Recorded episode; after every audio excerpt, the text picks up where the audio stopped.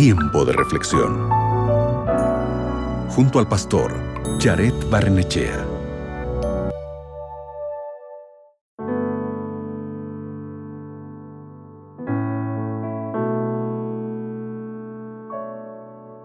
En la Biblia, en Proverbios capítulo 21, versículo 5 dice, Los planes bien trazados conducen a la abundancia, pero el apresurado siempre acaba en la miseria.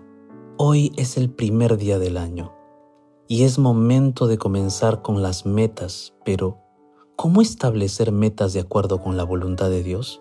Dios tiene mucho que decirte sobre las metas, la planificación y el buen manejo de tus dones y bendiciones. Tener objetivos son buenos y Dios quiere que vivamos con propósito, no por casualidad. El hecho de que busques y te preguntes cuál es la voluntad de Dios significa que quieres vivir bien tu vida. Pero no esperes encontrar en la Biblia una lista rápida o una fórmula para establecer metas. Si fuera así de fácil, podríamos leer la lista, memorizar los elementos y nunca más tener que hablar con Dios sobre nuestros planes. Y es que no se trata de seguir reglas, no se trata de seguir una lista. Se trata de tener una relación con aquel que nos creó con dones y talentos únicos.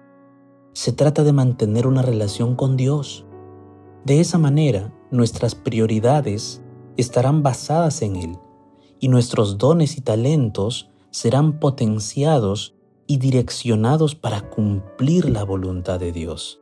Recuerda una cosa, en la Biblia Moisés, David, Salomón, Esther, Ruth, Juan, Pablo y el mismo Jesús, para completar sus metas y objetivos, tuvieron que pasar por muchos contratiempos y dificultades, pero ninguno de ellos caminó solo. Siempre persiguieron sus metas con la fuerza y el conocimiento de Dios. Por eso el día de hoy yo te invito para que coloques a Dios como el centro de tu vida. Que a partir de allí tú puedas establecer tus prioridades. ¿Estás listo para hacer esto? ¿Y dar un pequeño paso y un acto de fe a la vez cada día? ¿Qué te parece si el día de hoy oramos juntos por este asunto tan importante? Bendito Padre Celestial, gracias por tus planes y propósitos para nuestra vida. Ayúdanos, Señor, a colocarte a ti como el centro de nuestra existencia para que podamos así comenzar a vivir tus planes y proyectos que tienes para nosotros. Acompáñanos a cada día y en cada momento de este nuevo año. En el nombre de Jesús. Amén.